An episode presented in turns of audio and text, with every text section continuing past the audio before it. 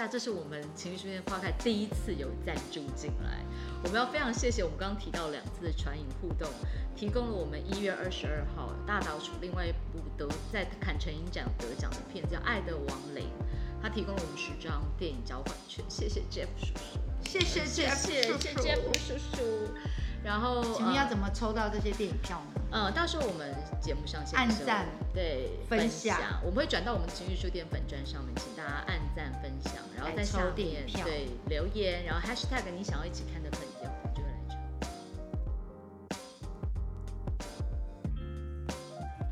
大家好，这边是情绪书店，一个身体跟脑子都很性感的地方。我是你们今天的情绪主播小丽。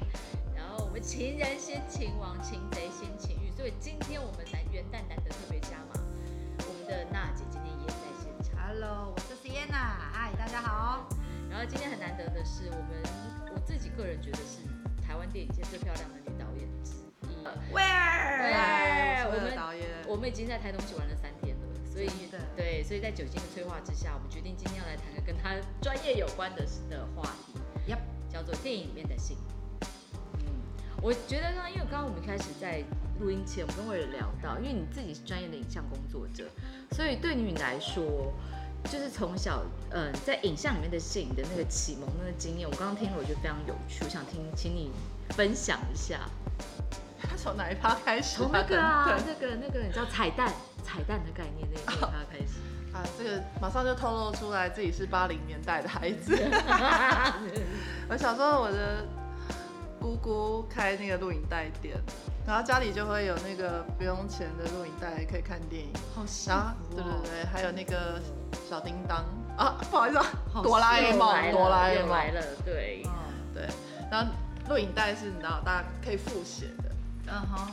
然后就那个小时候在家里看录小叮当，看一看看看完以后，哎，主题歌唱完，嗯嗯嗯，唱完以后，尾巴。不小心就几度的发现了有那个没有被洗干净的三级片或者是情色电影的尾段，然后就哇，你知道那种电影，然后尾巴会再来一发 之类的，有一些精彩的，有一些精彩的哇，然后就说哇哇哇，这是什么？然后就会重复倒带，就看那几段，就看那几段，重复看。有肉色的镜头，对，那时候也很少。这个经验我也有过，因为小时候就是 VHS 甚至贝塔那个年代。他是你知道我们在说什么吗？录影带 beta，你们知道这是什么吗？杰人就是应该想说，我现在对于漫威电影会有彩蛋这件事情概念，就是那时候这样种下的。不过我我之前听你们在聊那个，你们第一个什么有印象的什么 A 片，竟然是什么蓝色珊瑚什么？那不是 A 片，是电影。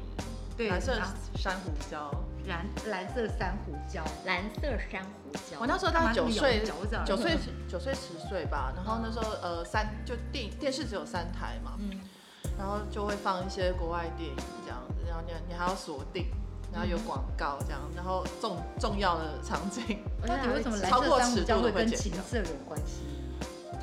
我记得它的情节就是呃两个十八岁的少男少女，然后不小心。流落荒岛，流落荒岛，然后所以他们就是非常那那就是亚当与夏娃非常纯粹的情欲的启发启蒙的一个电影。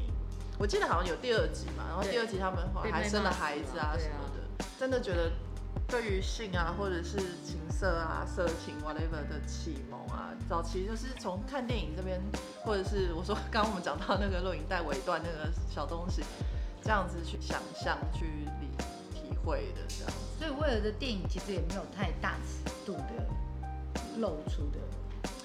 你 你导的戏啦，我自己导的戏，对啊，呃，实际上来说其实不容易，因为你导的戏就没有比比较没有裸露的，因为因为你知道威尔他自己长那么漂亮，我自己看他的作品，包括他之前在中国导的那个作品，我有看过。啊，实行者，嗯，对啊，他其实因为他都是比较唯美的，就是感情，那包括他用他用的演员都是比较偶像派的，所以其实基本上像这样子的那种年轻上升期、颜值比较高的演员，应该合约经纪公司会有合约上的一些限制吧？嗯，确实会有，确实会有就比较不能露。我自己有尝试拍一些短片，就是希望没有包袱的去带这些东西，但是那时候确实会有遇到一些觉得比较困难的东西，就是，哎，比如说。可可能在亚洲市场，还尤其是台湾，可能还是一些包袱会比较重。真的。对，经纪人会有一些意见啊，什么什么的。那我自己对于演员的要求，或者是我的喜欢合作的演员，可能他们不见得有办法接受那样的尺度。然后再来是，如果你超过一定的所谓尺度，那你在呃影展或者是露出的平台上面也会有一一定的限制嘛。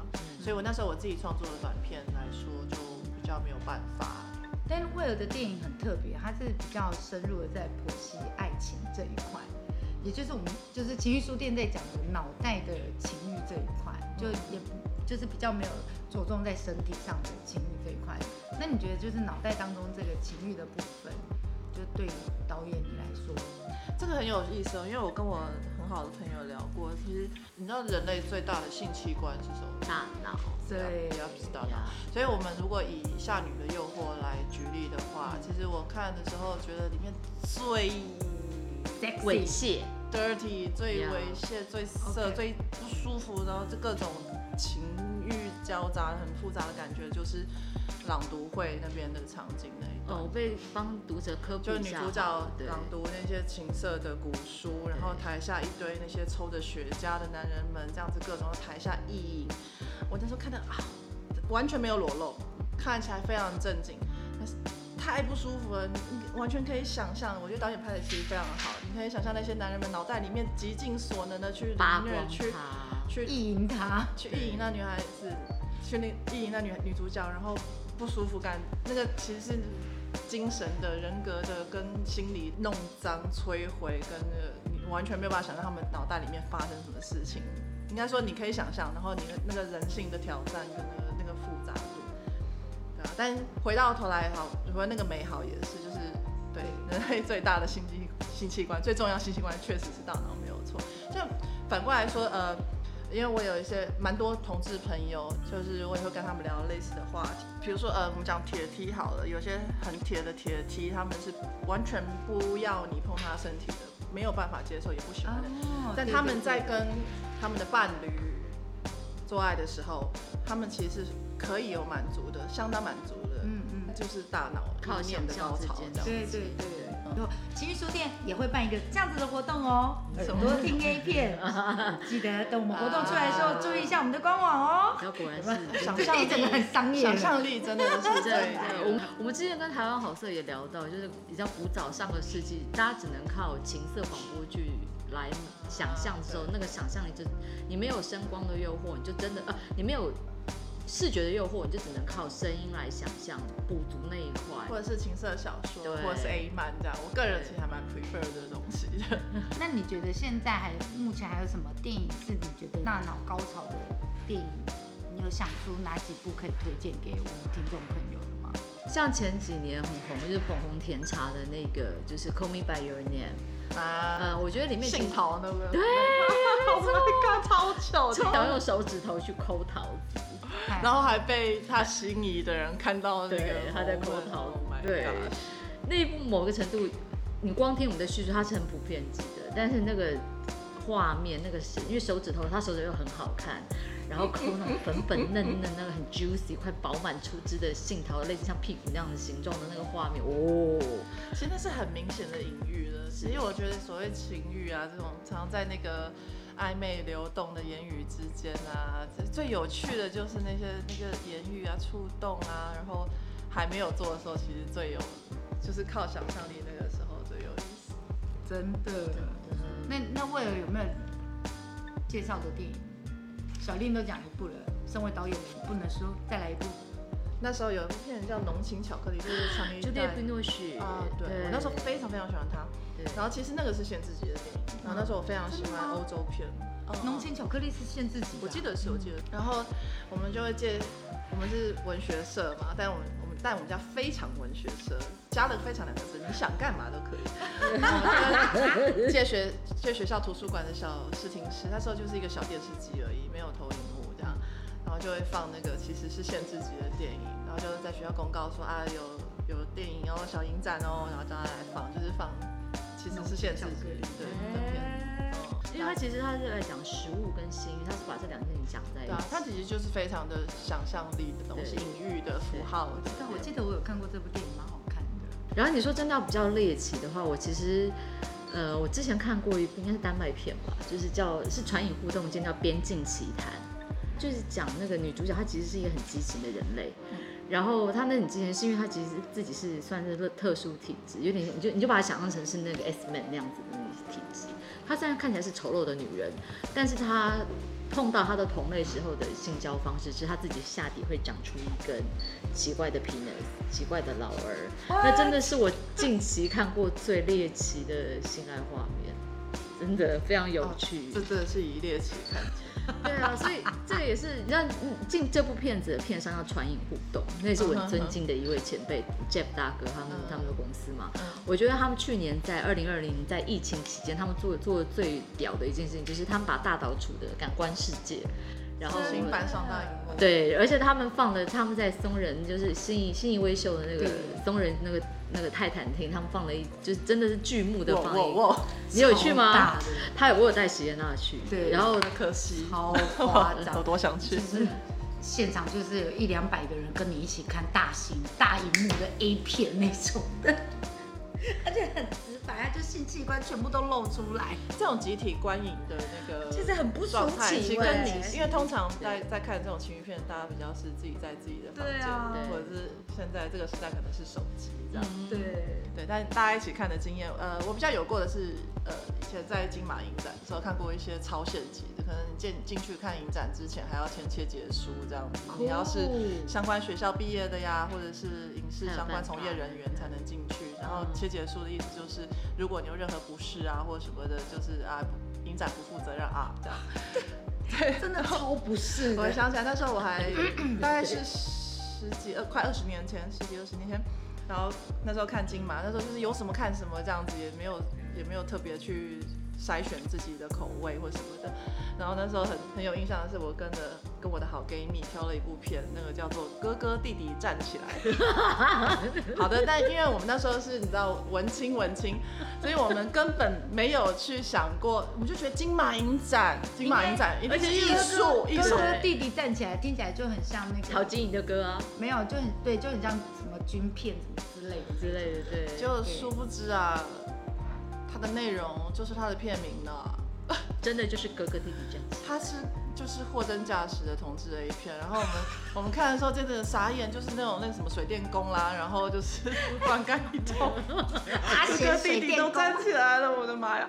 然后我们看都傻眼，而且是画质非常差，就是不是那种有美感的。剧情的电影就是同志 A 片这样，然后在金马影展，我的，然后我们整个人就吓傻出来这样，然后那时候才发现，哎，我们身边的全部都是同志，对对，同志朋友们的这样。然后还有另外一次经验是看那个有部片，那部我印象深刻，叫《罗伯超海》，中文片名是这样，但原原片名我忘了，是一个超海。对，俄国片那种很 hardcore，真的喝 Vaga 的国家就是不一样。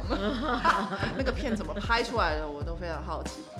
它有长达可能十几二十分钟的那个强暴戏，好可怕。然后我那时候跟一个男摄影师、电影摄影师一起去看，他中间愤而离席，他是看不下去，连男生一男都看不下去，他看不下去了，因为他里面那个强暴戏写实到一种。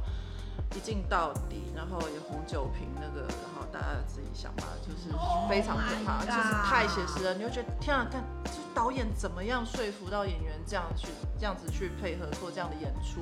哇！对，因为这里面其实呃有自己有试着想要拍情绪或者有做这样的思考等等这样。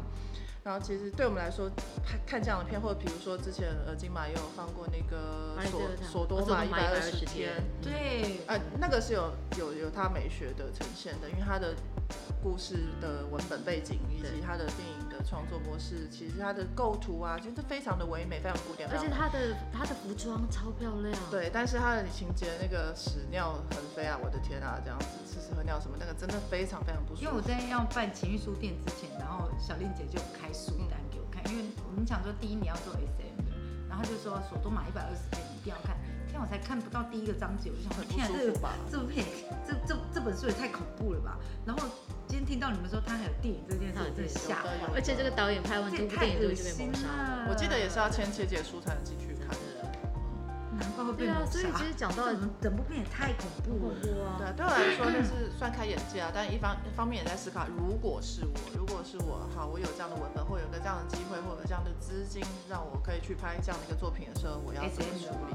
因为我呃，我现在拍片大概十七，进入第十八年嘛。然后早期的时候，可能比如说拍接案子、拍微电影什么的，然后我那时候戴着耳机，然后只是要拍呃两个女生有那个同同。同志情节，然后接吻，然后我因为戴耳机，那声音非常的放大，非常的清晰，听那个口水声，我就已经哇，我有点不行了，你知道吗？就是因为那不是一个你平常可以摄入的空间，或者是你可以习惯的一个情境。对对对对，嗯，对，然后或者说，我比如说你指导演员去做这样表演的时候，可能这里面还有一些道德方面的。是在情欲情欲如果有情欲拍摄需求的时候，你要怎么样去协调双方，不管是心理准备或是体位上面的一些准备。因为像我们刚刚讲到，像《巴黎最后探戈》的那个女主角，也是很多年对多年之后才说她其实当年都其实她很受创，她很受创，很可怕。然后我记得其实 Me Too 这个运动后来渐渐这样子研发出很多的运动跟风潮，然后呃好莱坞现在就是有那个女性团队。我记得是以女性为主的团队，然后就专门在现场指导那个，比如说情欲戏或者是性爱场面怎么样呈现跟拍摄。那我觉得这个其实是我们非常值得去学习跟去做的事情，因为我们在拍片的时候会有，比如说武术指导、动作指导，但其实，嗯，情欲戏其实是非常需要有这样的，因为都不要讲好动作指导、武术指导，那个是哦，避免演员受伤，怎么样看起来效果好。对，那性爱场面其实也是这个样子的。对，因为好，现在场面你就觉得哎，不会有什么受伤，错了。那个心灵上面的受伤或人格上面的损伤，那个其实更那个是甚至会今年以上，让你没有办法。对，它会累积。对，等你等你会等你发现的时候，可能都不知道多少年之后了。像我们刚刚讲的巴黎特探戈就是这样。对对对。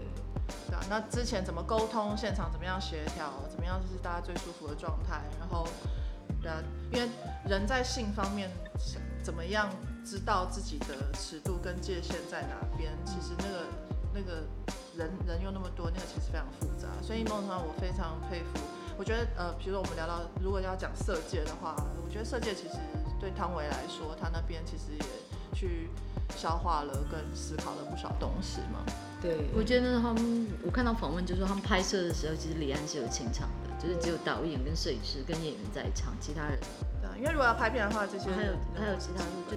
所以，呃，我觉得情欲书店，我们第一年的时候是用那个 S M，就是当当椅子，然后再教导大家那个呃 S M 或者是定位的问题的这些情欲的相关的时候，其实就像那个 S M 圈就有很重要的一句话，八个字，对，知情同意，安全理性，没错，对。所以呢，呃，各位听众朋友们，就是。要记得，呃，你在做任何情绪相关的事情的时候，这些事情真的不要只有单方面的，要记得，呃，要争取对方的同意，对啊，不然就会有一点。不管这件事是拍摄还是只是两个人之间知情同意、安全理性吗？对但其实情绪这东西，你觉得它真的有办法？我们单纯就理性去那你可以它或看待它？这个的话就很有趣了。我们可能要等到下一集再来聊了。我们今天现在时间差不多了，对，那最后我要来工商服务一下，我要庆祝一下。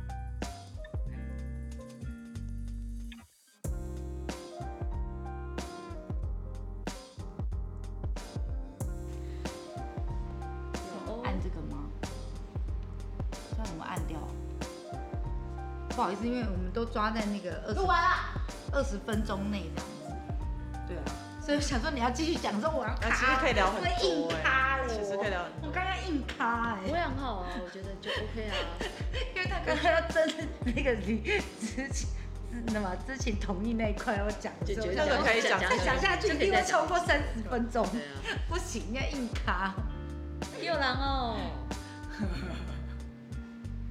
对啊。觉得我觉得讲得很顺啊，你。哎，这个声音听起来真的好尖锐利哦。刚刚我们在小嘴在，我都听到了，有。对呀，对。然后因为你戴着耳机，你所以他他聊天，你两只耳机都戴，所以你的声音变超小声。他刚他刚在里面讲什么，你有听到？没有。你说他在在里面吗？他对，刚刚那个小鱼讲有听到。那他在，是我们这边有听到一点点，那个背景有点背景音样。对啊，对，但姐你可以你可以想他说是他在暗示我。没有听到他，他应该他他说他也玩那个游戏啊。Hello，当中有一段他在那边讲话，可能会说卡进来。不好意思，感谢感谢。天哪，我们今天真的超级好。